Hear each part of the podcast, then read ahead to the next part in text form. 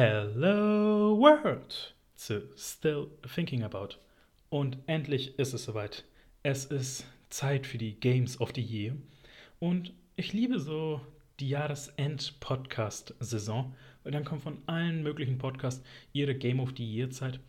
Und ich wollte das ein bisschen anders machen, weil erstmal will ich was kritisieren grundsätzlich an der Podcast-Videogame-Landschaft. Und zwar, dass viele Outlets einfach für jede Kategorie fünf Spiele nehmen und sie überall hinpacken. Also das sehen wir jetzt auch bei den The Game Awards, wo man einfach wirklich fünf Spiele reingepackt hat in alle möglichen, wo ich mir denke, echt beste Story It Takes Two und Ratchet Clank. Da gibt es doch deutlich bessere Spiele.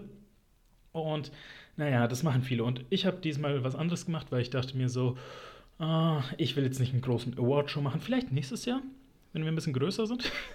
Obwohl wir hatten schon sehr viele große Gäste, da könnte ich mir eigentlich leisten, aber es ist mir auch ein Zeitgrund. Und ich dachte mir, ich mache stattdessen einfach es ein bisschen klassischer. Und zwar, ich erzähle euch von meinen Top 10 Spielen, die ich dieses Jahr hatte. Plus nochmal, es wird eine Special-Folge geben, wo ich meine Honorable Mentions bespreche. Also Spiele, die es entweder nicht in die Top 10 geschafft haben oder Spiele, die ich dieses Jahr gespielt, haben, gespielt habe, aber nicht dieses Jahr erschienen sind. Also, dass sie 2020, 19, 2007 erschienen sind. In dem Sinne wird es noch was geben, weil ich einfach Lust hatte, drauf loszusprechen. Also jetzt hier nicht irgendwie Special Konzept, sondern wirklich hatte einfach Lust, über meine Lieblingsspiele dieses Jahr zu reden. Und da sind jetzt auch ein paar Spiele, wo sich manche fragen würde, was zur Hölle ist dieses Spiel? Und manche, wo man sich fragen würde, okay, hätte ich auch bei mir vielleicht gehabt, aber nicht so weit oben und vielleicht ein paar, die so zusammengefasst Also ich habe es ein bisschen anders gemacht, dass ihr halt hier wenigstens noch mal einen anderen Blick auf die Spiele 2021 bekommt. Fangen wir deswegen an. Und zwar ein Spiel, das, ich glaube, das Franchise ist ja eins der größten, wenn nicht sogar das größte aktuell auf der Welt. Und zwar, es geht um Pokémon. Ja, Platz 10 ist Pokémon Strahlender Diamant. Und ich sage hier explizit Diamant, weil ich die Version gespielt habe. Und ja, man kann über die Remakes der vierten Generation halten, was man will. Da bin ich ehrlich. An und für sich müsste ich das jetzt kritisch beurteilen, würde ich halt sagen, das sind okay Spiele. Also wirklich, da wäre halt jetzt echt nicht mit fliegenden Fahnen würde es auf Platz 1 voranschweben. Aber ich hatte viel Spaß mit dem Spiel. Ja? Es war halt wirklich in einer kalten, dunklen, einsam, traurigen Zeit genannte Winter 2021 so ein kleiner Happy Place, ein kleiner Safe Space, was ich gerne gespielt habe. Ich habe das Spiel in der Woche durchgespielt, weil ich halt super viel Spaß daran hatte. Ja, und ich habe halt auch damals als Kind auf dem Nintendo DS Pokémon Diamant gespielt und ich hatte es auch in sehr guter Erinnerung. Und da darf man jetzt auch wirklich jede Kritik äußern, dass man sagt, okay, es gab halt mit der Platin-Version die bessere Version oder dass das Ding halt viel zu originalgetreu ist im Sinne von, man hat im Grunde eigentlich nur eine neue Optik drauf geklatscht und ein paar Quality of Life Verbesserungen gemacht. Aber trotzdem, alles in allem war das ein spaßiges Spiel. Und ich will halt auch sagen, dass, naja, damals auf Nintendo DS, das war jetzt auch ganz komisch, da hat ein Pokémon-Spiel auch mal so ein Jahr gehalten. Also da habe ich wirklich Pokémon Diamant gespielt und dann, was kam danach raus? Ich glaube, äh, Pokémon Mystery Dungeon 2, was ich persönlich als das beste Pokémon-Spiel halte. Und aber jetzt zum Remake zurück. Ja, es war halt einfach so ein bisschen wie ein Eskapismus in die eigene Kindheit. Und ja, es ist komplett Nostalgie getrieben, meine Empfindung für dieses Spiel. Und ich hatte auch Spaß. Also ich habe diesmal, wo ich gemerkt habe, die neueren Pokémon-Spiele sind so einfach. Ich habe diesmal weniger auf so Typen geachtet oder was sind die coolen Pokémon, weil der äh, Sinnoh-Dex, Sinnoh-Pokédex ist schon ein bisschen mickrig mit 150 Pokémon und nur zwei Feuer-Pokémon. Das eine ist ja das Starter-Pokémon, das andere ist einfach Ponita. da war schon ein bisschen mickrig und da habe ich dann doch lieber drauf geachtet, okay, welche Pokémon finde ich cool, welche finde ich cute, welche mag ich einfach. Und ich kann euch sagen, welche Starter ich hatte, beziehungsweise, äh, nein, welches Team ich hatte. Also, ich habe Starter ähm, Chelast genommen, weil es war halt so die Auswahl, okay, nehme ich entweder den Pinguin oder, also Blindwar, oder nehme ich Chelas, das Pflanzen-Pokémon. Und meine Freundin wollte auch Pokémon Diamant spielen und sie hat sich dann für den Pinguin im Vorfeld entschieden, also Plintwa. Und ich dachte mir, okay, um ein bisschen Abwechslung reinzubekommen, nehme ich halt dann Chelas, das Pflanzenstarter. Dann hatte ich noch mein Lieblings-Pokémon tatsächlich, äh, Bonera. Das ist das Ei-Pokémon, das man in Herzhofen bekommt, also die Stadt, wo der fünfte Orden ist. Und da ist jetzt nicht irgendwie, weil ich mir denke, okay, es hat geile Werte, hat eine geile Fähigkeit, whatever, sondern das Ding ist einfach cute.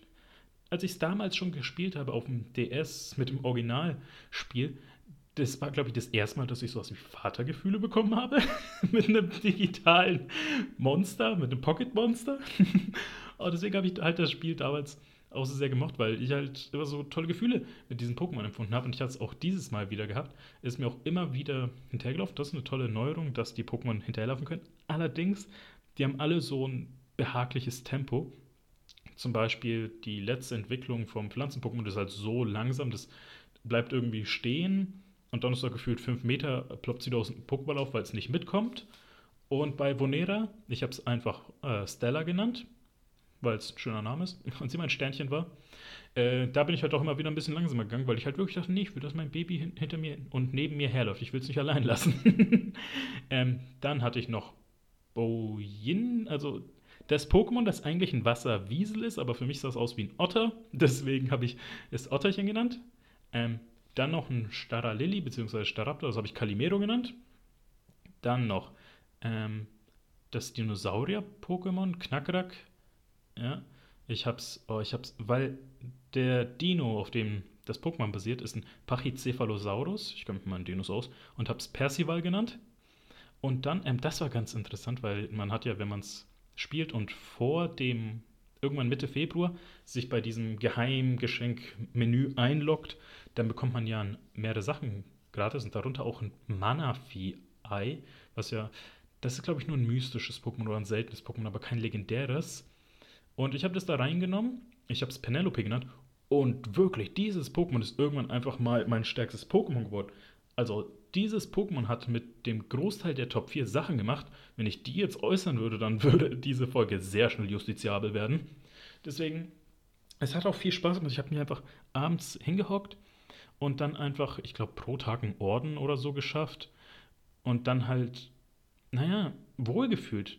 Also es war ein bisschen nervig, auch mit den ganzen Zufallskämpfen und irgendwann war es auch ein kleines bisschen gegrindet. Es wurde deutlich weniger, dadurch, dass alle Pokémon was bekommen.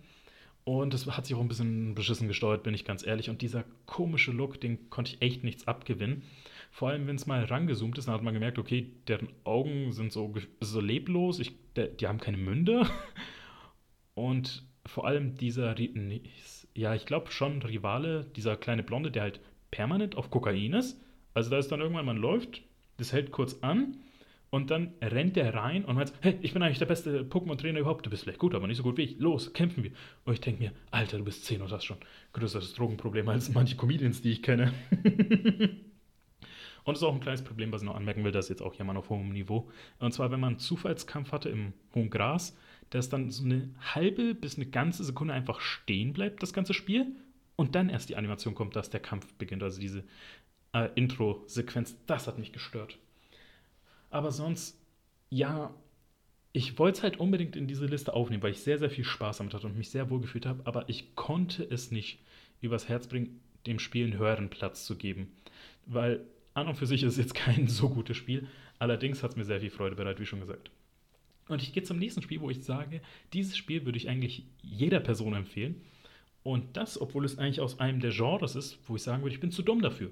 Denn es handelt sich um ein Point-and-Click-Adventure. Und ich habe schon mehrmals im Podcast und in den Special-Folgen äh, näher erläutert, wenn es um Rätsel geht, bin ich verdammt dumm. Ja, denn das Spiel, das ich dieses Jahr auf Platz 9 meiner Game Games of the Year packe, ist There is no game. Und es ist eines der witzigsten Spiele, das ich je gespielt habe. Und vor allem eines der durchdachtesten Spiele überhaupt, weil das ist so ein tolles Metagame, wo ich einfach, ich schaue mir auch gerne Let's Plays dazu an, weil ich einfach sehen will, wie andere Leute darauf reagieren. Und vor allem, der Humor ist so gut geschrieben. Also im Grunde ist es ein Spiel, das basiert auf fünf Episoden. Die sind alle schon vorhanden, beziehungsweise fünf Kapitel.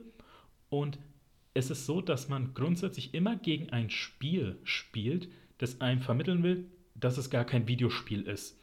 Also die erste Episode handelt einfach darum, dass man eigentlich einen Knopf drücken muss und dieses Spiel wirklich mit einem spricht und sagt, ja, there is no game, hier ist kein Spiel. Dann packt es irgendwie ein Schild davor und dann muss man so ein Screen zurückgehen und aus dem Producer äh, Screen, also da, wenn das Logo des der Producer, der Developer eingeblendet wird, einen Buchstaben nehmen, der halt zufällig aussieht wie ein Schraubenschlüssel und dann einfach dieses Schild, was vor dem Knopf gemacht hat, einfach aufschrauben. Sowas halt zum Beispiel. Oder die Kette oder das Seil vom Schild kappen. Und es ist halt immer so toll geschrieben. Dann die zweite Episode ist dann richtig ein Point-and-Click-Adventure, wo man auch den Fernseher drehen kann und dann, wenn man die Rückseite von dem Fernseher nimmt, dann ist man wirklich Backstage. Und dann ist auch, dass man in einem äh, Rollenspiel ist und dann im nächsten halt, dass man in einem Freemium-Rollenspiel ist. Also dieses Spiel, es ist, es ist eine Mischung aus einer Persiflage und einer Parodie auf so ziemlich jedes Rollenspiel-Klischee, das es gibt, aber so verdammt witzig und ich will auch echt nicht so viel vorwegnehmen. Denn das muss man wirklich äh, zusammen erleben und vor allem das ist eine gute Sache, denn das Spiel hat ein sehr faires Hilfssystem. Also ist, dass man zu jeder Zeit, wenn man irgendwo draufklicken, Hilfe äh, einblenden kann, dann hat es eben drei, vier, äh, drei, vier Optionen oder drei, vier Tipps, die es einem gibt. So, der erste ist so halbwegs, es gibt eine Richtung und der letzte ist halt mehr so, ey, drück jetzt einfach darauf. Und das hat mir sehr geholfen, weil ich halt oft einfach keinen Plan hatte, aber das liegt auch daran, dass ich sehr dumm bin, muss ich ehrlich sagen. Beim nächsten Pick, Platz 8, der wäre bestimmt weiter oben gewesen, wenn ich mehr Zeit gehabt hätte, es zu spielen. Denn es ist der neueste Teil meiner Lieblingsserie oder einer meiner Lieblingsserien, denn es handelt sich um Lost Judgment. Ich bin ja ein riesiger Yakuza-Fan und Lost Judgment ist aus der Spin-off-Serie Judgment der neueste Teil und vielleicht auch der letzte Teil. Das muss ich kurz ansprechen. Denn der Darsteller des Hauptcharakters, Yagami, ähm, der ist bei einer Talentagentur in Japan, was ganz normal ist. Und die empfinden halt Videospiele immer noch so als nicht wirklich Nischenprodukt, aber mehr als so ah, schlechtes Mittel der Medien, also dreckige Medien, kann man da sagen. Was irgendwie ganz komisch ist, in äh, Japan sind Videospiele oder PC-Spiele in dem Sinne weniger anerkannt als in Deutschland in manchen Fällen. Das war interessant. Deswegen haben sie gesagt, sie wollen nicht, dass eine ihrer, eines ihrer Talente in einem PC-Spiel auftaucht. Und haben quasi dann gesagt, so, hey, wenn Lost Judgment auf Steam erscheint, dann wird halt wird, äh, unser Darsteller in keinem ihrer Projekte mehr auftauchen. Also die haben da wirklich gedroht.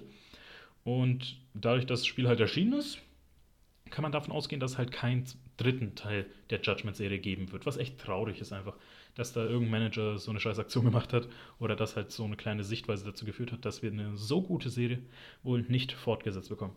Auf jeden Fall ist es die, in Anführungszeichen, klassische Yakuza-Formel, die sie benutzen. Also auf die Fresse hauen.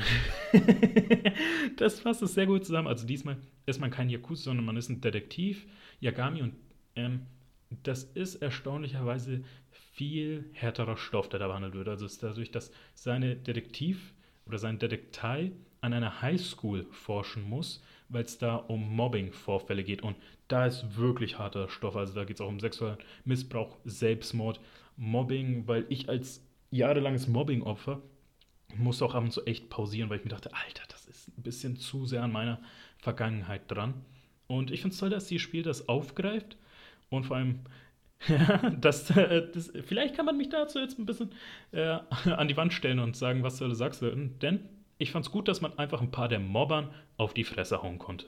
Das konnte ich damals in meiner Zeit nicht, deswegen ist das eine schöne Katharsis, dass ich das jetzt in diesem Spiel machen kann, wenn ich sehe, okay, da mobbt irgendwer, zum Beispiel, da gibt es eine Szene, äh, wo so vier Leute, also drei Jungs und ein Mädchen, echt zu einem Mädchen in der Klasse gehen und dann so Slut auf die Hand schreiben, die ihren ganzen Tisch umwerfen und sie rumschubsen und rumschuss, äh, runter sogar werfen und sie die ganze Zeit runter machen. Und ich dachte mir so, verdammt hat es sich gut angefühlt, den jetzt auf die Fresse zu hauen. Deswegen, auf jeden Fall, aber der Rest ist halt, diesmal spielt äh, es in der Stadt von Yakuza 7, also in Ichinjo bei, oh, mir fällt es jetzt auch nicht mehr ein, wo genau das ist. Auf jeden Fall die neueste Stadt, die ist auch sehr groß, man hat auch neue Sachen, die man machen kann, zu denen ich halt auch noch nicht gekommen bin einfach. Weil ich halt nicht sehr viel Zeit hatte, aber das, was ich gespielt habe, war halt mal wieder großartig. Ich will aber auch über die Monetarisierung des Spiels reden, weil das ein bisschen ruiniert hat. Denn diesmal wurde viel mehr auf den Season Pass gesetzt. Darunter war, dass man erst, ich glaube, so knapp zwei Monate nach Release, wenn man den Season Pass gekauft hat, äh, einen vierten Kampfstil freischalten kann. Und die Yakuza-Spiele, beziehungsweise in dem Fall auch Judgment, basieren halt auf den Kampfstilen. Das ist so, als ob man irgendwie sagen würde, hey, hier, du spielst Fallout oder du spielst World of Warcraft, bleiben wir mal bei World of Warcraft, und du bekommst halt eine ganze Fraktion, also neben äh, der Allianz und der Horde gibt es halt jetzt noch irgendwie was Drittes, aber das bekommst du halt nur, wenn du mal nochmal extra zahlst. Aber es hat halt schon echt einen fiesen Nachgeschmack hinterlassen, dass halt so viel jetzt auf diesen Season Pass gesetzt wurde, weil das war schon ein bisschen Cutted Content, würde ich sagen, weil es hat mich auch aufgeregt, hat mir auch ein bisschen die Motivation geraubt, das zum Release zu spielen und weil ich halt ein dummer, verblendender Fanboy bin, habe ich mir auch zum Release gleich den Season Pass gekauft. Aber ich werde es halt demnächst spielen. Ich werde es über die Feiertage noch mehr spielen. Ich bin jetzt, glaube ich, zweiten, zweieinhalben Kapitel.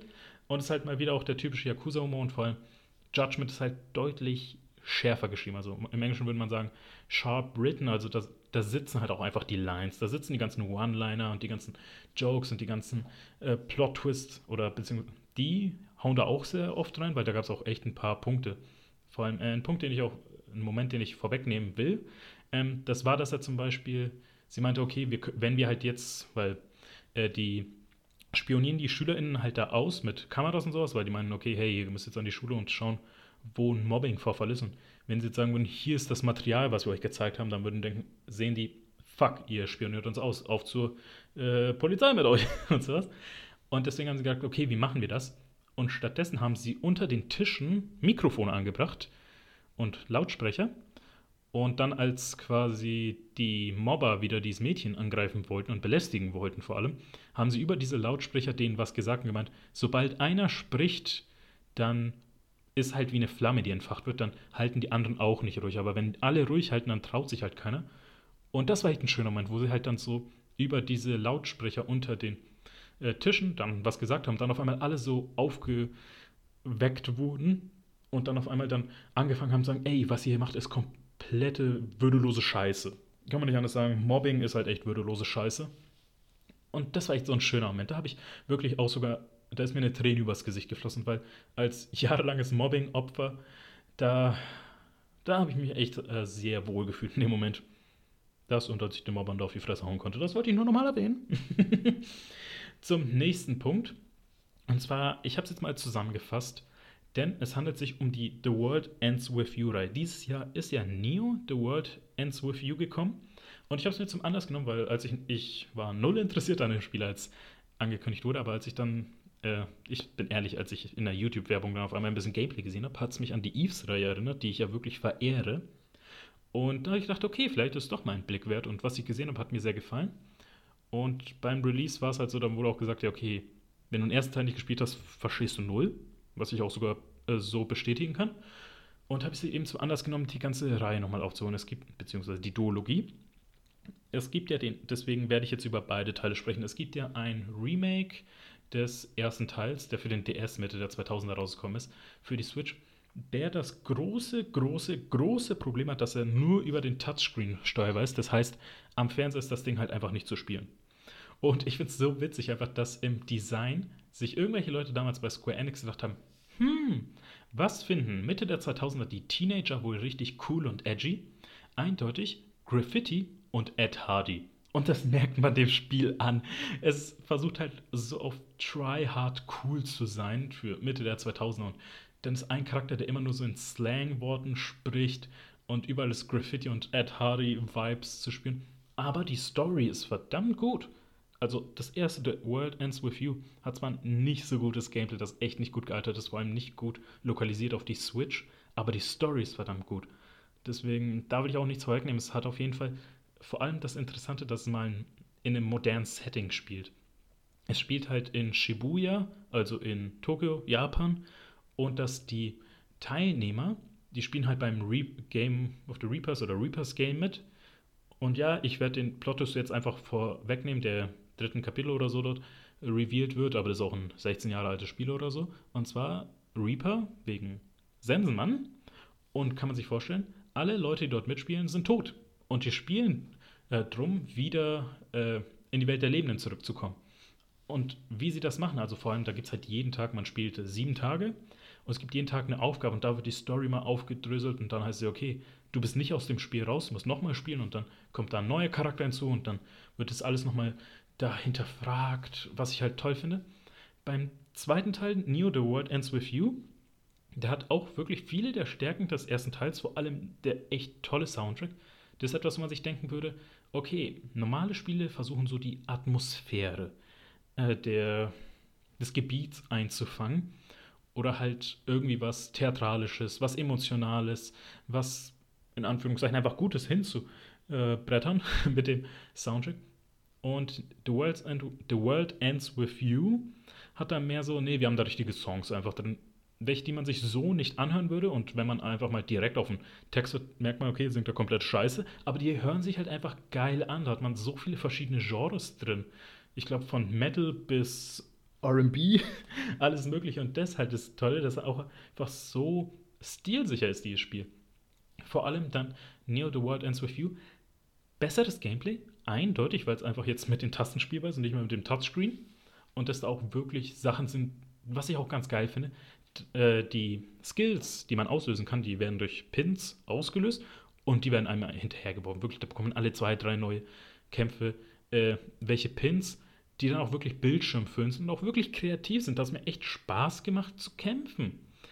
Story allerdings, äh, äh, die ist echt nicht so gut. Weil vor allem, man hat so einen nicht stummen Charakter, aber der ist echt, der, der hält größtenteils einfach nur die Klappe. Der sagt kaum was. Stattdessen lässt man so typisch Nerdgirl und äh, typischen Straßen-Rowdy den Großteil äh, davon reden. Und der eine, der ist halt wieder so, der spricht größtenteils in Slang und wo ich mir denke, ey, das alles ist immer so, einfach so cringe. Und dann denke ich mir auch oft, wenn Leute versuchen, das und ersten Teil zu spielen, äh, raffen sie null. Da wird, glaube ich, so in der ersten Szene oder im ersten Kapitel gleich dieser Plot-Twist mit, ja, ihr seid alle tot weggenommen. Und vor allem, es gibt einen Punkt, der mich so gestört hat im Storytelling, denn es gibt ein Zeitreise-Element, das so verwirrend ist. Also, wo ich, mir, wo ich mir bis heute frage, wie zur Hölle soll das funktionieren? Also nicht im Sinne von, äh, wie wird das ausgelöst? Weil die haben da alle Superkräfte, so bestimmte Psych-Skills. Aber wie genau soll das dafür sorgen, dass diese Zeitreise irgendwie, wenn du zurück in die Gegenwart gehst, irgendwas verändert? Also immer, wenn dieses Zeitreise kommt, dann verzettelt sich die Story. Deswegen, ich hätte am liebsten ein Remake des allerersten Teils mit dem Gameplay des zweiten. Dann wäre das wirklich perfekt. Gehen wir über zum nächsten Punkt. Und zwar sechstens, ich habe es auch zusammengefasst, und zwar Monster Hunter. Ja, dieses Jahr sind mehrere Monster Hunter Medien erschienen, sag ich mal, weil es gab den erstaunlich guten Netflix-Animationsfilm Monster Hunter Abenteuer der Gilde oder so heißt er. Der hat echt Spaß gemacht. Allerdings dazu will ich auch kurz was sagen, denn dieser Film, er ist entweder zu kurz oder zu lang. Und zwar, er ist zu kurz, um eine Serie zu sein, hätte man da irgendwie so drei, vier Folgen gemacht und es ein bisschen mehr erläutert, aber zu lang für einen eigenständigen Spielfilm. Deswegen hätte man entweder gekürzt oder aus dem Animationsfilm einfach so drei Folgen gemacht, dann wäre das großartig gewesen. Der Film hat es auf jeden Fall, man merkt, den hat jemand gemacht, der auch die Spiele gespielt hat. Der auch wirklich Ahnung hat. Ich fand es auch schön, dass man den Hauptcharakter immer wieder so neue Waffen gegeben hat, weil er sich so äh, da austesten will, welche Waffe er dann jetzt benutzen will. Und auch, dass man verschiedene Monster gesehen hat. Das waren aber, glaube ich, nur eine Handvoll oder so. Deswegen den Film, den würde ich wirklich jedem Monster Hunter-Fan ans Herz legen. Aber zu den Spielen, denn es sind zwei Spiele erschienen und gleich für die Switch, ich glaube im Abstand von vier Monaten, könnte ungefähr sein. Und zwar Monster Hunter Rise und Monster Hunter Stories 2, die super unterschiedlich sind. Deswegen, und ich habe die beide gespielt und die haben mir sehr viel Spaß gemacht, weswegen ich sie auch beide auf dieser Liste haben will, aber doppelten Platz vergeben wollte ich jetzt auch nicht. Deswegen erstmal zu Monster Hunter Rise. Ich habe ja letztes Jahr Monster Hunter World nochmal aufgeholt und es hat mir auch echt viel Spaß gemacht. Ich werde es auch, glaube ich, weiterspielen. Also Monster Hunter World, weil ich die Erweiterung Iceborne noch nicht gespielt habe. Und deswegen habe ich jetzt Monster Hunter Rise gespielt. Und ja, es sieht nicht so gut aus wie Monster Hunter World. Es ist auch an und für sich nicht so gut für, wie Monster Hunter World. Aber verdammt macht es Spaß.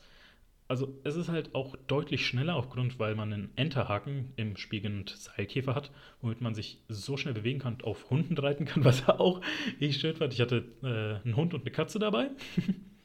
und es ist halt auch deutlich einfacher, würde ich sagen.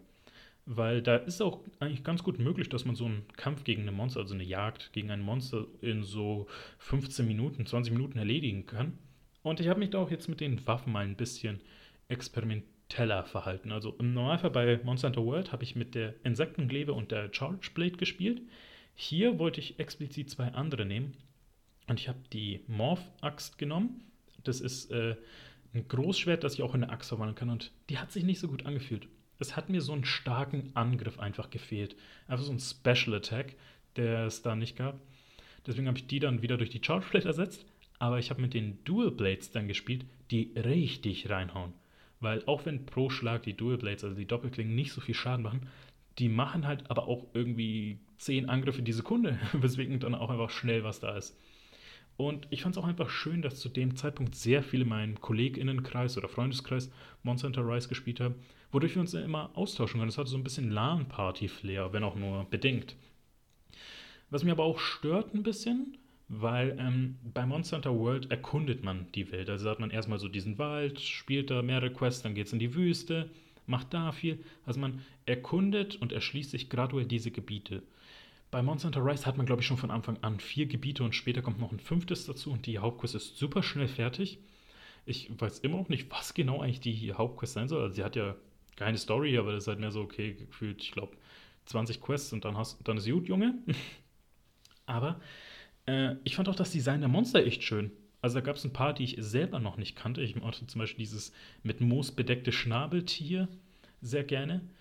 Aber auch ja, wie soll man es eigentlich sagen? Äh, viele der Waffen hatten auch ein viel, na, ein verändertes Design. Ich sag mal verändertes Design, wodurch die halt doch deutlich spaßiger zu spielen waren. Ich hatte mehr Motivation, die äh, zu craften, weil in Monster Hunter World waren die doch ein bisschen in Anführungszeichen realistisch. Ich meine, so realistisch wie für ein Spiel es sein kann, dass man da gegen 8 Meter große Monster äh, kämpft und dann irgendwie nur zwei Schuppen und einen Augapfel mitnimmt. Deswegen Monster Hunter Rise. Ich habe dann auch die Hauptquest erledigt und Teile der äh, Hub-Quests. Ich habe irgendwann wurde es mir ein bisschen zu schwer, weil ich habe es alles im Singleplayer gespielt und dann habe ich gesagt, okay, ey, ich hatte jetzt meinen Spaß. Ich hatte jetzt auch, glaube ich, so um die 70 Stunden daran investiert. Ich kann es jetzt zufrieden zur Seite legen. Zu dem Zeitpunkt, ich glaube, drei Wochen später ist dann auch schon der nächste Monster Hunter Teil erschienen, zwar Monster Hunter Stories 2 was natürlich einen viel, viel, viel größeren Fokus auf die Narrative gelegt hat, wie es der Name schon sagt. Und vor allem anstatt jetzt der typische Jag große Monster, um große Waffen zu machen, um noch größere Monster zu jagen, um noch größere Waffen zu machen, ist es ein Monster-Taming-RPG. Also im Grunde ist Pokémon im Monster Hunter Universum. Und es macht sehr, sehr vieles anders, aber ich mochte es erstmal, mich hat es mal wieder abgefuckt, dass es einen stummen Protagonisten hat. Das fuckt mich jedes Mal ab. Das mag ich null. Das ist automatisch für mich ein Kriterium, dass es äh, schlechter wird. Aber ähm, es hat wirklich geschafft, dieses Flair einzufangen, dass man da mit und gegen große Monster kämpft. Das hat es geschafft. Und es hat sehr viele Eigenheiten, die ich auch mag. Also es hatte nur, ich glaube, sechs Waffenklassen von 14, die im, oder 12 oder 14, die in den, der Hauptreihe sind, wo ich mir doch ein bisschen mehr gewünscht hätte. Aber vor allem dieser Punkt, dass man die Monster erstmal äh, bekommt, indem man sie nicht fängt, sondern man muss in die Nester einsteigen. Das sind so kleine Mini-Dungeons. Und da dann ein Ei klaut, das fand ich schon ein bisschen kurios. Ähm, vor allem deswegen konnte ich es nicht meiner Freundin geben, weil ich habe sie immer versucht zu erklären und sie hat dann schon fast geweint und gemeint, man, äh, so, du klaust Mama Monster ihr Baby und dachte mir so, fuck, da ist schon jetzt ein bisschen, hat sie wirklich einen guten Punkt angesprochen. Vor allem, da kann man jetzt auch ein bisschen hinterfragen, weil man skillt die Monster auf, indem man klar auflevelt, aber auch andere Monster opfert, um ihre Gene zu übertragen, wo man sich denken kann, okay, man klaut die besten Babys, um dann äh, Genmanipulation zu betreiben. Kann man natürlich hinterfragen, ist aber auch ein Rollenspiel, wo dir eine 1 Meter große Katze am Geruch sagt, wie gut ein Eis, wo ein, sofort ein riesiges Monster schlüpft, auf dem du dann reiten kannst. aber ich habe es sehr oft mit Pokémon Schwert verglichen, was zu dem Zeitpunkt ich davor gespielt habe. Also ich habe es 2019 gespielt, das war das letzte größere Monster Taming RPG, was ich gespielt habe. Und während ich bei Pokémon Schwert bis zum Ende in kein Team hatte, was ich wirklich mochte, ich glaube, ich hatte fünf Pokémon, die ich mochte, hatte ich schon bei Monster Hunter World sehr schnell ein Team geschaffen, was mir ins Herz gewachsen ist.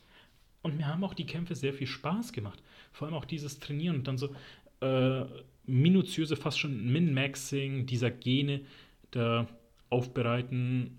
Und vor allem, ich habe mir dann auch, was mir echt gefehlt hat, wenn ich mal nicht das Spiel gespielt habe, ich immer wieder an das Spiel gedacht habe, mir dann wirklich auf Stift und Papier und auch bei mir auf dem Handy immer wieder notiert habe, okay, wie kann ich es besser machen, wie kann ich den skillen, wo bekomme ich das, wie bekomme ich das? Und das hat mir echt gefehlt, dass ein Spiel mich so gepackt hat.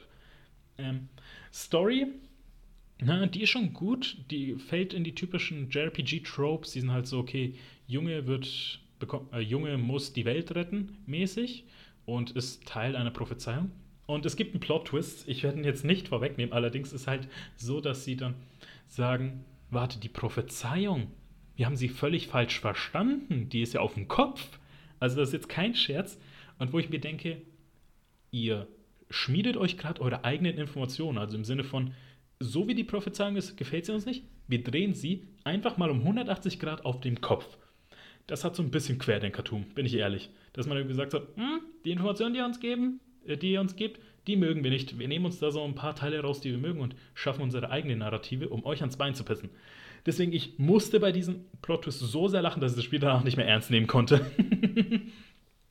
Aber ja, das, ich, also, es wird höchstwahrscheinlich einen dritten Teil geben, weil das Spiel war super erfolgreich und vor allem die Monster Hunter-Serie geht richtig steil. Deswegen, ich freue mich und ich hoffe, dass sie dann eben also im Grunde einfach die typischen Sequels, Sequel-Stärken machen. Also viel mehr, viel größer, viel besser. Also viel mehr Monsterklassen, viel mehr Waffenklassen. Äh, dann noch nicht so stark wiederholende Elemente. Also es war dann, wenn man im Gebiet ist, ich habe dann irgendwie schon so während, weil es gibt pro Kapitel ein Gebiet, die typischen, halt so, du hast einen Wald, du hast eine Wüste, du hast das Schneegebiet, du hast das Lavagebiet, alles da und so Mitte des Kapitels hat man schon so alle Monster, die dort waren, gesehen oder gefangen sogar oder beziehungsweise gebrütet. Und ich hoffe, dass dann im nächsten Teil dann viel mehr Abwechslung drin ist. Also dann sagt nicht irgendwie, okay, du hast hier fünf Monster, die du dann schon fangen kannst und gut ist bis zum Ende des Kapitels, sondern dann sagt, okay, ab Mitte des Kapitels oder gleich von Anfang an gibt es deutlich mehr Monster. Und die Story halt vielleicht ein bisschen mehr den Protagonisten integrieren würde. Also der war halt wirklich so, der hat der hat einfach kein einziges Wort gesagt, wo ich mir denke, Alter, wie zur Hölle habt ihr es mit dem ausgehalten? Wie habt ihr überhaupt gemerkt, dass er da ist, ohne ihn zu sehen? Vor allem, ist der Typ stumm? Anscheinend. Also ist er typisch stummer Protagonist, deswegen, da hätte ich mir echt gehofft, dass sie da mehr interessantere Charaktere gemacht hätten. äh, ich finde es auch schön, dass sie ein paar Callbacks zum ersten Teil gemacht haben, den ich leider nicht gespielt habe, weil er ähm, nur für ein 3DS erschienen ist und dann irgendwann für äh, Mobile-Geräte aber auf jeden Fall, hat mir, äh, ich freue mich drauf und da ist auch die Frage, weil Monster Hunter Rise wird ja ein Add-on bekommen namens Sunbreak und das erscheint irgendwann 2022 und daher stellt sich die Frage, wenn fast ein Jahr nach Release das erste Add-on erscheint, wie erfolgreich oder wie gut kann es werden? Weil dann ist die Frage, wie relevant ist denn das Hauptspiel noch?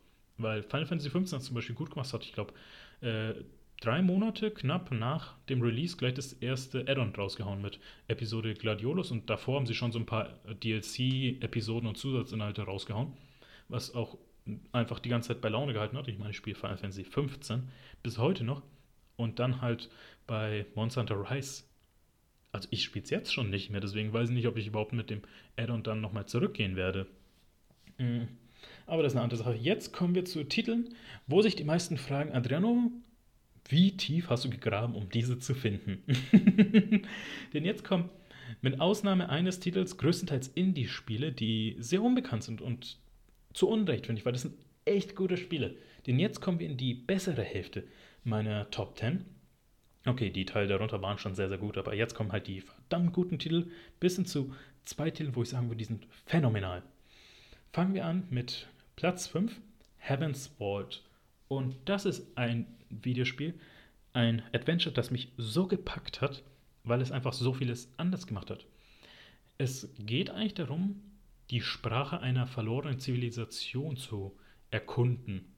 Also es spielt in einem eigenen Universum, das so ein bisschen arabisch-persisch angehaucht ist und wo die verschiedenen Planeten bzw. Monde und Asteroiden, auf denen man landen kann, durch äh, Flüsse, durch Streams, also durch ja, Flüsse und Ströme verbunden sind. Man schwimmt auf diesen zu anderen Orten und man spielt eine Archäologin, die von einem kleinen Roboter begleitet wird. Und dann findet man, man beginnt halt mit so einem Wort, wo man weiß, was bedeutet. Dann bekommt man noch so neue Schriftzeichen. Da muss man sagen, okay, ich habe so halbwegs dieses Wort, das ist Teil davon, das könnte das bedeuten. Und das Spiel sagt dann einem nicht, ob es richtig oder falsch ist, beziehungsweise es sagt einem so halbwegs in die Richtung, wenn es richtig ist, dann sagt man, okay, ich speichere das so ab, weil das dein, äh, weil das dein Pick ist, weil das deine Entscheidung ist, dass es so wohl deiner Meinung nach heißen wird. Wir werden später sehen, ob es richtig oder falsch ist. Und dass man das machen kann, also ich habe halt in dem Sinne auch niemals in einem Videospiel eine fremde Sprache so entschlüsseln müssen. Das ist ja das Hauptspielelement. Und ich fand es so interessant. Also hat mich immer bei der Stange gehalten, weil ich wollte wissen, was bedeutet das, wenn ich so einen neuen Schriftzug gefunden habe. Ich habe mich immer gefreut. Also, und das Spiel schafft es auch eine tolle Geschichte zu erzählen, tolles Universum aufzubauen. Irgendwann spricht man so mit den äh, Kreationsgöttern, aber dann ist auch, wo dann dieser Roboter irgendwie merkt, okay, fuck, ich war an diesem Ort schon mal, irgendwie kommt er mir bekannt vor. Aber dann man auch auf so kleinen Monden landet oder Asteroiden und dann so auf einmal eine verlassene Villa da ist und man die erkunden kann. Und dann findet man auch wieder so Schriftzüge, die auf einer eigenen Art eine kleine Geschichte erzählen. Deswegen dieses Element, dass man eine Sprache erforscht, das hat mich mehr als nur fasziniert. Also es hat mich wirklich, äh, ich will nicht sagen auf Guard erwischt, weil ich habe mich echt auf dieses Spiel gefreut, weil es äh, sah schön aus, es hatte einen neuen Artstyle, es hatte eine neue Art von Design, aber dass ich halt so begeistert von dem Spiel sein werde, wo ich halt einfach nur ja, eine Sprache erforsche, wo ich Wörter neu kennenlerne, das hätte ich echt nicht gedacht. Und immer wenn dann so diese Animation kam, so hey, du hast einen Satz, äh, alles richtig dechiffriert, ihr könnt euch nicht vorstellen, wie glücklich ich jedes Mal war. Und dann auch, wie dann gesagt wurde, okay, diese Sprache, die spricht von einer Arche, dann nein, das ist eine Zivilisation, und dann ist einfach, wie das Universum erschaffen wurde, dann ist irgendwie, wie du ein neues Universum erschaffst, alles. Also das, ich kann dieses Spiel wirklich jeder einzelnen Person ans Herz legen, weil wenn ihr was Neues spielen wollt, was ihr in der Art noch nicht hattet, dann ist Heaven's Word wirklich ein Spiel, das ich euch sage, spielt es. Das ist eine Aufforderung. aber da gibt es, glaube ich, noch mehrere äh, Spiele, wo ich das sagen könnte. Aber Heaven's Vault hat mich dieses Jahr äh, wirklich am kältesten erwischt. Vor allem die Musik fand ich schön. Die, war, die ist jetzt nicht so, dass ich irgendwie sage, okay, die höre ich irgendwie beim Training oder so, sondern ich habe die wirklich genossen. Die war sehr atmosphärisch. Die war auch nicht so aufdringlich, sondern die lief einfach im Hintergrund. Ab und zu war die auch ein bisschen minimalistisch, mal ein bisschen mehr war sie da. Und die Spiel ist auch vor allem so kreativ, also dass man dann nicht sagt irgendwie, okay, du teleportierst dich von einem Ort zum anderen oder du steigst in ein Raumschiff und dann gehst du in den Hyperspace, sondern wirklich das sagen, du hast ein Schiff, also wirklich mit Segeln und Rudern und alles und du schwimmst zwischen diesen Orten hin und her, also wirklich im Weltall. Und dann hast du auch eine große Karte, die du erkunden kannst und dir dann sagt, okay, hey, jetzt so halbwegs in diesem Gebiet kannst du was finden oder du hast irgendwie einen Dialog gehabt und der hat dir gesagt, ey, ungefähr in diesem Sektor wirst du was finden. Deswegen, ich, äh, ob ich ein Sequel haben würde, ich weiß nicht, aber auf jeden Fall freue ich mich auf das nächste Projekt der EntwicklerInnen, weil die gezeigt haben, sie schaffen es, kreativ zu sein. Das hört sich simpel an, aber dieses Spiel zeugt, wie kreativ das Entwicklerstudio ist. Zum nächsten Punkt, und zwar viertens, mein viertes Spiel des Jahres, oder viertbestes Spiel des Jahres. Es hat etwas geschafft, wo ich gedacht habe, das ist unmöglich. Und zwar, es ist ein 3D-Metroidvania. Das haben viele Spiele versucht und ich könnte euch nicht auch nur ein einziges Spiel nennen, wo ich sage, das war ein dediziertes äh, dreidimensionales Metroidvania und dass es funktioniert hätte. Die Rede ist von Blue Fire. Das ist, sobald ihr spielt, bekommt ihr auf jeden Fall den Eindruck, okay, die EntwicklerInnen haben sich sehr stark an Dark Souls und Hollow Knight inspirieren lassen, schrägstrich bedient. Aber wirklich, das, äh, also es ist deutlich mehr auf Parcours-Einlagen ausgelegt, anstatt auf Kämpfe. Die Kämpfe sind sehr simpel gehalten, bis halt Angriff, Angriff, Kontern, Abwehren, Parieren und dann noch diesen komischen Geisterstoß hat man. Die Parcours-Einlagen die haben erstmal viel Spaß gemacht. Da waren auch wirklich ein paar knifflige Sachen dabei, aber die dann dieses Erfolgsgefühl gegeben haben. Es ist auch mehr tendenziell in Richtung äh, Jump'n'Run bzw. Plattformer, anstatt jetzt in Action-RPG. Aber dann die, dieses riesige Schloss, in dem man sich befindet, wie intrikant es aufgebaut ist, also wie verschlüsselt es aufgebaut ist und äh, dann, dass man merkt, okay, wenn ich hier irgendwie bin, dann komme ich in ein anderes Gebiet rein, okay, das ist das hier und dann ist merke, okay, wenn ich hier zurück bin, dann bin ich auch wirklich an einer komplett anderen Stelle, in einem anderen Gebiet. Und das ist nicht irgendwie so, okay, wir haben so Dark Souls 2-mäßig irgendwelche Dinge aneinander geklatscht, sondern wo ich mir denke, das hat es endlich mal geschafft, dass ein Metroidvania in die dritte Dimension verfrachtet wurde. Äh, verfrachtet wurde. Und ja, es ist an manchen Stellen wirklich scheiße schwer. Ich glaube, ich habe für einen Boss mal, ich glaube, zweieinhalb Stunden gebraucht, was echt unfair war. Aber dann finde ich auch, dass, also man muss sagen, dieses Art Design von dem Spiel ist halt echt auch sehr simpel gehalten, aber trotzdem hat es seinen eigenen Charme. Ich mochte es und vor allem, ich fand es auch toll, dass dieses Spiel in dem Sinne einem so viel Freiheit gegeben hat, auch mit den ganzen Fähigkeiten.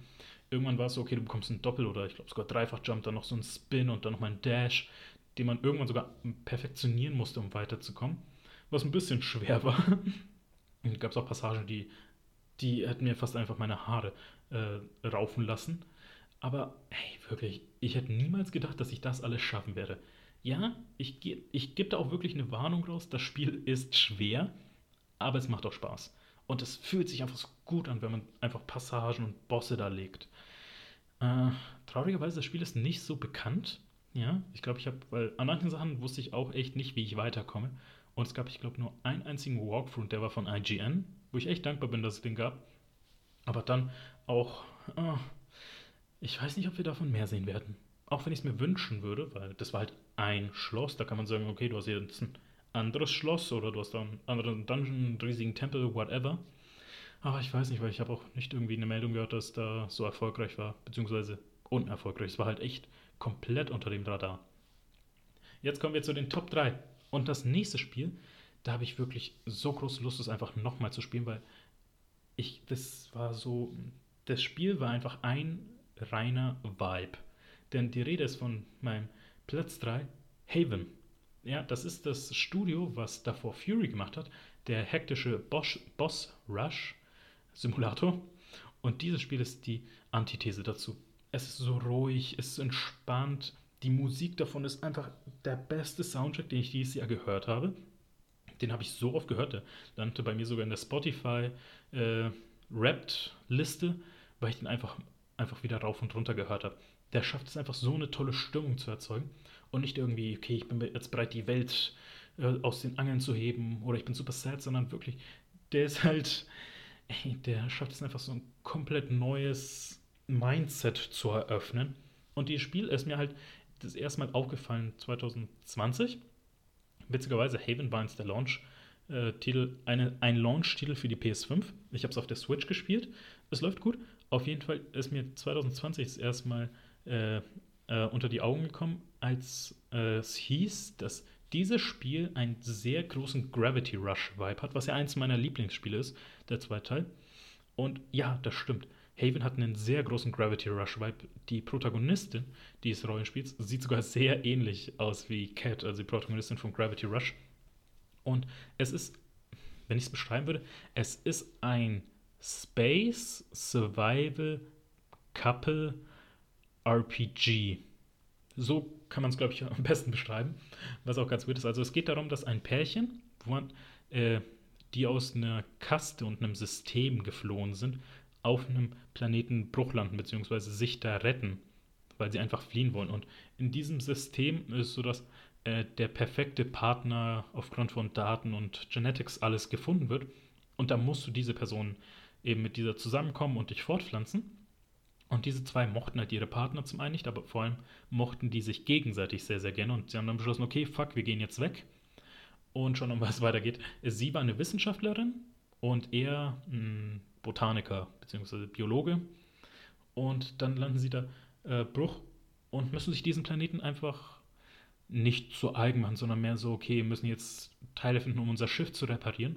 Und vieles, viel der Bewegung wird einfach gegleitet. Also wirklich, es schwebt durch diese Welt und das wird einfach durch diesen wunderschönen Art sein, diese phänomenale Musik so unterstützt. Ich bin einfach in Gebieten geblieben, weil einfach mich diese Musik so fasziniert hat und ich dann einfach mehr da drin sein wollte. Äh, das auf jeden Fall dazu. Die Story hat mir auch sehr gefallen, weil es einfach sehr charmant. Es war nicht dieses typische Rette die Welt oder das Universum wird gleich implodieren und du musst ein Heilmittel dafür finden, sondern es war einfach wirklich, okay, wir finden jetzt Teile, um unser äh, Raumschiff zu reparieren und dann hat man immer wieder so ein paar Dialoge gehabt, die auch wirklich nahbar wirkten. Also, wo dann, keine Ahnung, sie hat sich super übers Essen gefreut und meinte, okay, dann kann ich es vielleicht öfter machen. Oder ich ändere es sich für dich ein bisschen ab, damit dir nicht langweilig wird. Oder sie dann so ein bisschen von ihrer eigenen Vergangenheit erzählen und wie sie sich kennengelernt haben.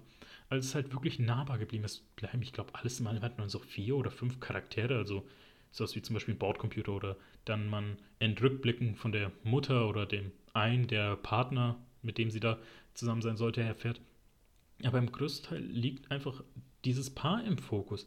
Und es war einfach wirklich ein, es war balsam für die Seele, dieses Spiel. Selbst wenn ihr Haven nicht spielen könnt, was ich sehr traurig finden würde, hört euch den Soundtrack an. Also der ist wirklich, wo ich sage, schaltet den Soundtrack ein, macht alles andere aus, legt euch hin und was weiß ich, schaut euch den Sternenhimmel an, schaut einfach an die Decke, macht die Augen zu und malt euch euer Bild zu diesem, äh, zu diesem Soundtrack. Kommen wir zu Platz 2.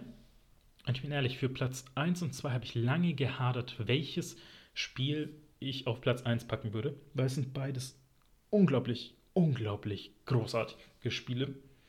Und ich habe lediglich äh, meinen Platz 1 dadurch gewählt, weil es ein ganz neues Spiel war, also eine komplett neue IP und so kreativ und ein Indie-Spiel. Ja, man merkt bei dieser Liste, ich stehe auf Indie-Spiele. Und deswegen habe ich einfach diesen kleinen Benefit gegeben. Denn Platz 2 hätte es genauso verdient, auf Platz 1 zu sein. Es handelt sich nämlich um Eves 9 Monstrum Nox. Und ich verehre äh, Eves 8 Lacrimosa of Dana, weil es eins der besten Action-RPGs aller Zeiten sind. Und ist auch sehr weit oben auf meiner Liste der besten Videospiele aller Zeiten. Und man muss schon sagen, Eves 9, das ist ein Müh, also wirklich ein Mühen nicht mal ein Millimeter. Also was ist ein Mühe, ist halt eine chemische Angabe, um zu sehen, wie oft ein Atom oder ein bestimmter Stoff in einem äh, bestimmten Anteil an äh, Raum vorhanden ist. Deswegen, das ist wirklich mikroskopisch klein, nicht mal mikroskopisch klein, super mikroskopisch, mikroskopisch klein. Man merkt schon, diese Folge geht schon ein bisschen zu lang, ich muss echt was trinken. Deswegen, dass dieses Spiel so nah geschafft hat, dran zu kommen, muss schon was heißen. Ähm, East 9 äh, macht sehr vieles anders. Es nimmt sich Teil von Zelda Breath of the Wild, würde ich sagen, und ein bisschen von Assassin's Creed und schafft es einfach, diese Eves-Formel da so gut reinzubringen. Zum einen, ich glaube, ich habe selten irgendwie Kämpfe in diesem Jahr in irgendeinem Videospiel gehabt, die sich so gut anfühlen. Wirklich, die schaffen es zum einen, dass sie schnell sind, dass sie sich gut spielen, dass sie großartig aussehen. Okay, man muss sagen, die Eves-Spiele sehen immer so aus, als ob es aussieht wie ein sehr gutes PS2-Spiel. Aber vor allem, es hält sich nicht zurück. Also während andere Spiele sind so, okay, hey, hier, du bist am Anfang, du hast einen Skill und dann musst du aufleveln und bekommst ein paar andere Skills, die so mittelmäßig sind. Und erst gegen Ende bekommst du diese Super Skills. Ist halt Eves grundsätzlich, also Eves 8, Eves Memories of Celceta, Eves 9 jetzt, die sind mehr so, fuck you, hier hast du schon gleich am Anfang, während du einen Charakter bekommst, einfach Skills, die den Bildschirm füllen. Und das fand ich gut. Die sagen einfach nicht irgendwie, hey, du musst hier irgendwie alles trainieren, sondern einfach gleich geben sie einem dieses Machtgefühl rein. Vor allem die Musik ist halt auch wieder hier, dass sie sich getraut haben, einfach mal so eine E-Gitarre in die Hand zu nehmen und richtig gefühlt audiovisuelles Kokain einem zu präsentieren, dass man da wirklich aufgeladen sagt, okay, fuck it, ich will jetzt noch ein paar Kämpfe haben und dann äh, haut man da irgendwie kann, äh, so 20 Dornen ranken aus dem Boden draus und der andere packt eine riesige Sense aus und dann ist da noch ein anderer Charakter, der einen ganzen Tornado erzeugt und auf einen losstürmt. Deswegen, die Kämpfe sind so geil in diesem Spiel. Also es ist wirklich, deswegen würde ich auch sagen, die Eves-Spiele sind ein paar der besten Action-RPGs überhaupt.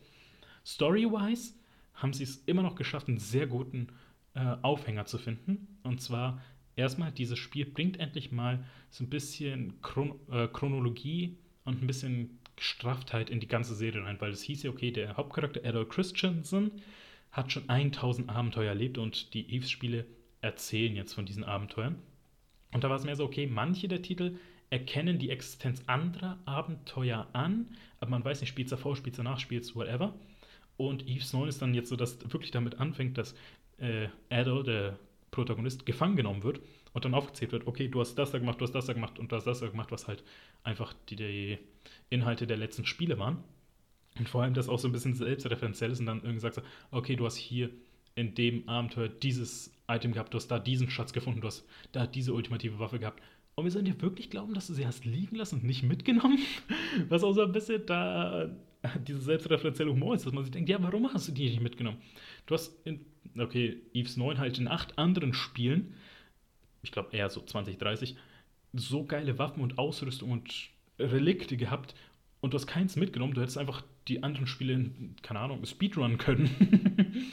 Aber vor allem, der große Aufhänger ist, dass Adol aus dem Knast ausbricht und dann halt in der Stadt unterwegs ist und gesuchter Mann ist. Allerdings ist noch ein zweiter Adol da, der sich immer noch im Knast befindet. Und man weiß bis zum Schluss nicht, wer davon ist jetzt der echte Adol. Und das fand ich halt so toll. Weil es hat bis zum Ende da einen bei Stange gehalten und ich wollte wissen, okay, wer von denen ist jetzt der echte? So, der hat das, der hat das, der hat irgendwie da ein paar Bemerkungen gemacht, was, die mich haben zweifeln lassen. Deswegen, das hat, äh, vor allem aber auch, dass da wieder mehrere Charaktere sind. Nicht nur die spielbaren, sondern auch wirklich diese, man muss sagen, man hat dann eine Bar in dem Spiel, also wirklich ein, Geschäft, eine Gastronomie. Und dass man da halt, keine Ahnung, man hat einen Barkeeper, man hat einen Kellner, man hat einen Koch, man hat dann irgendwie so ein Fischmonster, das einem Topf wohnt, was ganz geil ist. Und das geschafft wird, diese äh, so sympathisch einfach darstellen zu lassen, dass man einfach auch wirklich Zeit mit dem verbringen will, deren Story herausfindet. Nicht alle sind so, dass sie sagen, oh mein Gott, hier, du hast äh, die, ich gebe dir drei weitere Zeilen der Prophezeiung, dass du herausfindest, äh, was wirklich deine Aufgabe ist, sondern auch wirklich dann sich denken, ey, hier, keine Ahnung, ich wollte Zeit mit meiner Familie verbringen, kannst du vielleicht mal kurz für mich übernehmen, ich habe jetzt schon äh, die ganze Woche durchgearbeitet und will jetzt mal Zeit mit meinen Geschwistern verbringen oder ich habe ein Date, kannst du mir da irgendwie da aushelfen? All sowas. Vor allem aber auch haben sie jetzt einen neuen Kniff gemacht, denn äh, das Spiel spielt in Baldug. Das ist eine Stadt, die halt, deren Wahrzeichen ist einfach ein Gefängnis. und auch die Gebiete drumherum. Und da haben sie jetzt dann mit jedem Charakter, also jedem der sechs spielbaren Charakter, so eine tolle Fähigkeit eingeführt, dass man diese Stadt auf so verschiedene Arten erkunden kann. Ähm, zum Beispiel Adol hat die Fähigkeit, dass er sich teleportieren kann, quasi wie ein Endhaken. Dann ein anderer Charakter, dass man Wände hochlaufen kann, anderer, dass der Flügel bekommt und dann so fliegen kann. Und dann eine andere, die dann so Charged Attacks machen kann, um bestimmte Wände einzureißen.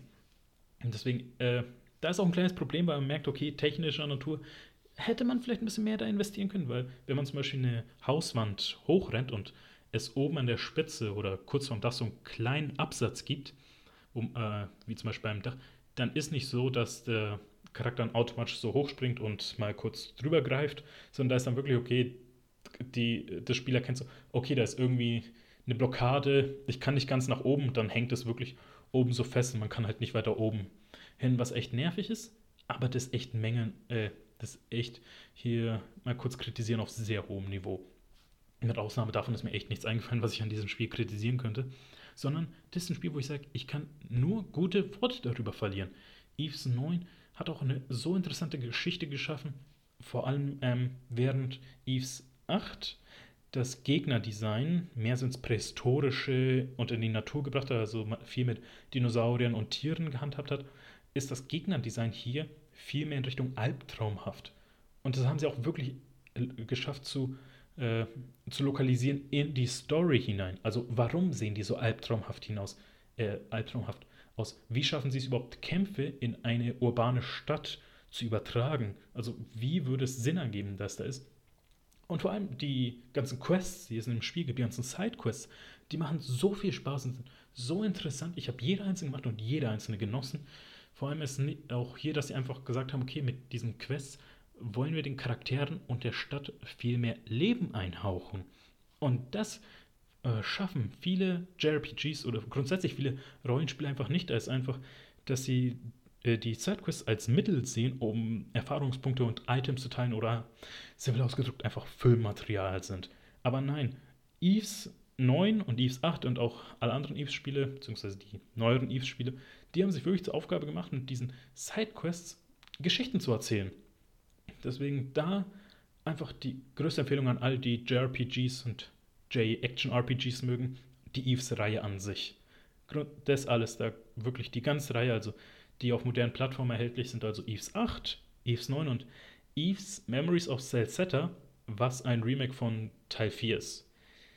Äh, schaut nicht die ganze Eves-Chronologie nach, weil die ist super verwirrend. Da ist irgendwie, es gibt zwei Teil 4, es gibt dann irgendwie so Teil 1, Teil 2, dann wurde ein Crossover, dann gibt es ein Remake, dann gibt es einen Port, der irgendwie Teil 1 und 2 verbindet, aber irgendwie die Story nochmal durcheinander wirft, dann gibt es ein MMO, dann gibt es irgendwie nochmal alles mögliche als Spin-off, also die ist halt, zum Glück gibt es die Hauptreihe und der Rest ist so gefühlt Kingdom Hearts mäßig. Kommen wir aber zum Schluss gleich, denn jetzt kommt endlich Platz 1 und ich hätte nicht damit gerechnet, dass dieses Spiel zum einen auf Platz 1 beim landet, aber vor allem und das ist das Interessante, dass es gleich in meiner Liste meiner Lieblingsspiele landen wird. Und ich muss mich jetzt echt zurückhalten, dass ich über dieses Spiel genug rede, um euch zu sagen, warum es so großartig ist und gleichzeitig nicht noch eine Stunde hier weiterrede darüber. Denn es handelt sich um das Spiel Unsighted. Und Unsighted ist im Grunde ein Top-Down-Metroidvania, das die dritte Dimension nutzt. Und ja, man hat schon bei Blue Fire gemerkt, dass so 3D-Metroidvanias einen besonderen äh, Punkt, einen wunden Punkt bei mir auslösen und besonderen Stellenwert haben. Aber vor allem, wie, wo fange ich dann? Also, es sieht großartig aus. Es sieht wunderschön aus. Es ist äh, ein Pixel-Look-Game, das jetzt nicht sagt, machen 16-Bit oder 18-Bit, äh, 8-Bit. Ich bin eh der Meinung, 8-Bit ist nur die schlechtere Variante von 16-Bit. Aber es hat als Protagonistin eine queere Person of Color, die einfach auch äh, sympathisch dargestellt wurde. Also wurde hier nicht auf Klischees zurückgegeben, oh, sie ist stark und sie äh, zeigt es allen, dass sie auch alleine klarkommt, sondern nein, sie ist halt auch mal verletzlich, mal fühlt sich einsam, mal ist sie happy, mal ist sie neugierig, mal ist sie einfach genervt von allem. Und das finde ich schön, dass auch ein bisschen mehr Repräsentation jetzt da stattfindet. Dann das grundlegende Game Design Element, was so interessant macht, und zwar das Spiel, das Spiel spielt in einer Welt, in der es auch Androiden gibt, die durch einen bestimmten Stoff, den es in Meteoriten, Splittern und Meteoriten gibt, namens Anima, ein eigenes Bewusstsein erlangt haben. Und das ist so, wenn dieser Stoff alle geht und ihr Counter auf Null geht, dann verlieren sie dieses Bewusstsein, werden halt wild, werden böse, also genannt unsighted. Und jeder einzelne NPC hat einen sichtbaren Countdown, wie viele Stunden denen noch verbleiben, bis sie unsighted werden. Und dann kann man sich halt entscheiden, okay, behalte ich diesen Stoff, der halt die Stunden nach oben treiben würde, für mich oder für andere Charaktere und lasse diese Person sterben, diesen Roboter, oder versuche ich sie zu retten. Dann ist vor allem der Punkt dann noch, dass die einfach alles an diesem Spiel ist so, als ob die EntwicklerInnen gesagt haben, hey Adreno, wir haben hier ein Spiel mit allen Elementen, die du liebst. Also es hat erstmal eine ganz klare Struktur. Es sagt dir, hey, um in diesen besonderen Ort reinzukommen, wo du hin musst, musst du fünf äh, Gegenstände sammeln, in dem Sinne. Und dann hat es so kreative Orte. Also sagt er halt wirklich hier, du musst fünf Sachen einsammeln. Darauf, äh, auf, dieser, auf diesem roten Faden erzählen wir jetzt unsere Geschichte. Da ist jetzt ähm, Anfang ganz klassisch eine Mine und der letzte Ort eine Fabrik. Aber dazwischen, man hat ein Museum, ein Aquarium und eine Autobahn. und vor allem das Spiel sagt einem nicht also schlägt einem vor, in welcher Reihenfolge man machen kann, aber man kann es in jeder einzelnen äh, Reihenfolge machen, die man will. Und dann ist immer dieser Faktor da, so, hey, auch du hast einen Counter, auch deine Begleiterin, so eine kleine Fee, hat, eine Begleit äh, hat man da als Begleitung, die hat auch einen Counter. Deswegen mach mal, mach mal hinne. Ich habe irgendwann, weil ich halt oft genug aufs Maul bekommen habe und dann halt dieser Counter runtergegangen ist, hatte ich, glaube ich, beim von ich glaube, 600 Stunden nur noch ähm, so um die 160 Stunden übrig. Und ich war jetzt beim zweiten Dungeon. Man muss ja sagen, alle Charaktere haben so 400, 500 Stunden. Das sind nicht Echtzeitstunden. Eine Stunde im Spiel sind zwei, drei Echtzeitminuten. Und dann, wie gesagt, das ist ein Metroidvania. Das heißt, man bekommt auch Fähigkeiten, mit denen man sich weiter, wie der Transport, der, das Traversal, mir fällt das deutsche Wort nicht ein, viel leichter geht. Da hat man so eine Art Beyblade, mit dem man schneller laufen kann. Man hat eine Ice Gun, die halt dann besser funktioniert. Und vor allem, ähm, was, wo ich sage, oh mein Gott, ich würde euch heiraten dafür, das ist ein Doppelenterhaken. Also da ist jetzt nicht irgendwie ein äh, Enterhaken mit einem Special Gimmick, den kannst du an bestimmten Ort einsetzen, aber musst du aufladen oder musst du whatever machen, sondern wirklich, du schießt und du wirst entweder rangezogen oder irgendwas wird zu dir gezogen. Und dann sagen sie, hey, ein Hinterhaken ist geil. Jetzt kommt ein zweiter. Und das macht dann einfach so viel Spaß, einfach nur in diesem Spiel sich zu bewegen, weil ich liebe Enterhaken. Und dann auch diese verortet, wie, was einfach dafür Ideen verbaut sind.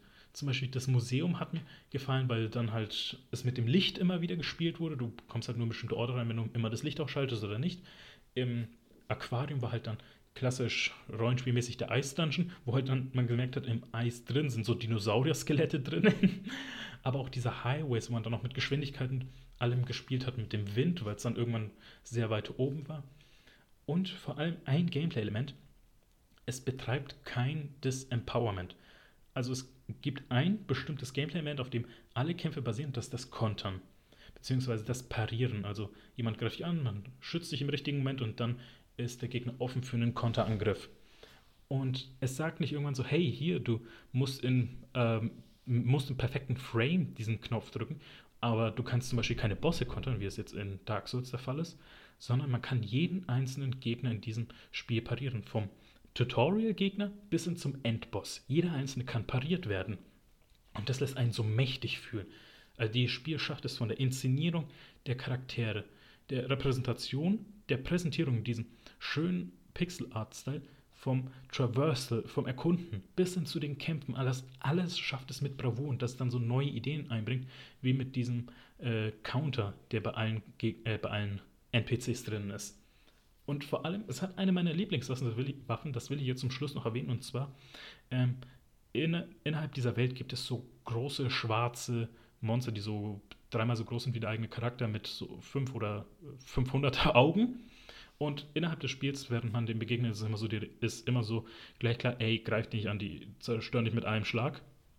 Und dann gibt es irgendwann die Waffe namens Cursed Blade, die man so gegen Ende freischaltet, storyrelevant. Und das sagt dir, hey, mit dieser Waffe kannst du jetzt diese Monster endlich mal angreifen und vor allem besiegen. Und für jedes besiegte Schattenmonster, nennen wir sie jetzt mal, steigt der Angriffswert dieser Waffe. Also vor allem, das ist halt eine Waffe so gut integriert in die Geschichte rein dass der dann sagt so, hey, diese Monster, die du das ganze Spiel lang gemieden und gefürchtet hast, kannst du jetzt endlich besiegen. Aber dass dann einen, einen Bonus gibt und nicht einfach sagt, hey, die hat einen großen Angriffswert, sondern der Angriffswert steigt. Ich habe dann ja, nachdem ich den Counter ausgeschaltet habe, was ja zum Glück sehr gut ist, dass man das auch machen kann für Leute wie mich, die eben sich ein bisschen Zeit lassen, die Welt erkunden, dass man dann auch einfach auf Jagd von denen gehen kann und sagen, okay, jetzt zeige ich euch alles ein, was ihr die letzten fünf Stunden, oder ich habe, glaube ich, habe acht, neun Stunden für alles gebraucht und wirklich habe jede einzelne Sekunde von dem Spiel genossen. Unsighted ist aus gutem Grund mein Game of the Year, weil so sehr hat mich kein einziges Spiel dieses und die letzten drei Jahre begeistert. Ich glaube, das letzte Spiel, das mich so sehr begeistert hat, war Grease. Das war Ende 2018, Anfang 2019. Das heißt, zwei Jahre ungefähr, die letzten zwei Jahre. Das war's, äh, was war. Und Unsighted, ich habe es auch direkt einfach in meine Liste meiner Lieblingsvideospiele genommen, weil es gehört dahin. Und ich freue mich über alles, was von den EntwicklerInnen kommt, weil genau wie bei Heaven's Vault haben sie gezeigt, die wissen, wie man Kreativität gut in ein Videospiel transferiert. Und vor allem, ich habe einfach gemerkt, wie viel Spaß ich an Videospielen habe, während ich das gespielt habe. Ich habe auch klar ein paar Flauten dieses Jahr gespielt, wo ich vielleicht zum anderen Zeitpunkt was dazu sagen werde die dann so ein bisschen sich angefühlt haben, als ob es Arbeit ist, während halt dann wirklich Unsighted mir gezeigt haben, wie viel Spaß Videospiele wirklich machen können. Und auf dieser Note will ich auch enden. Das war Game of the Year von Still Thinking About. Ich bin Adriano. Goodbye and good night.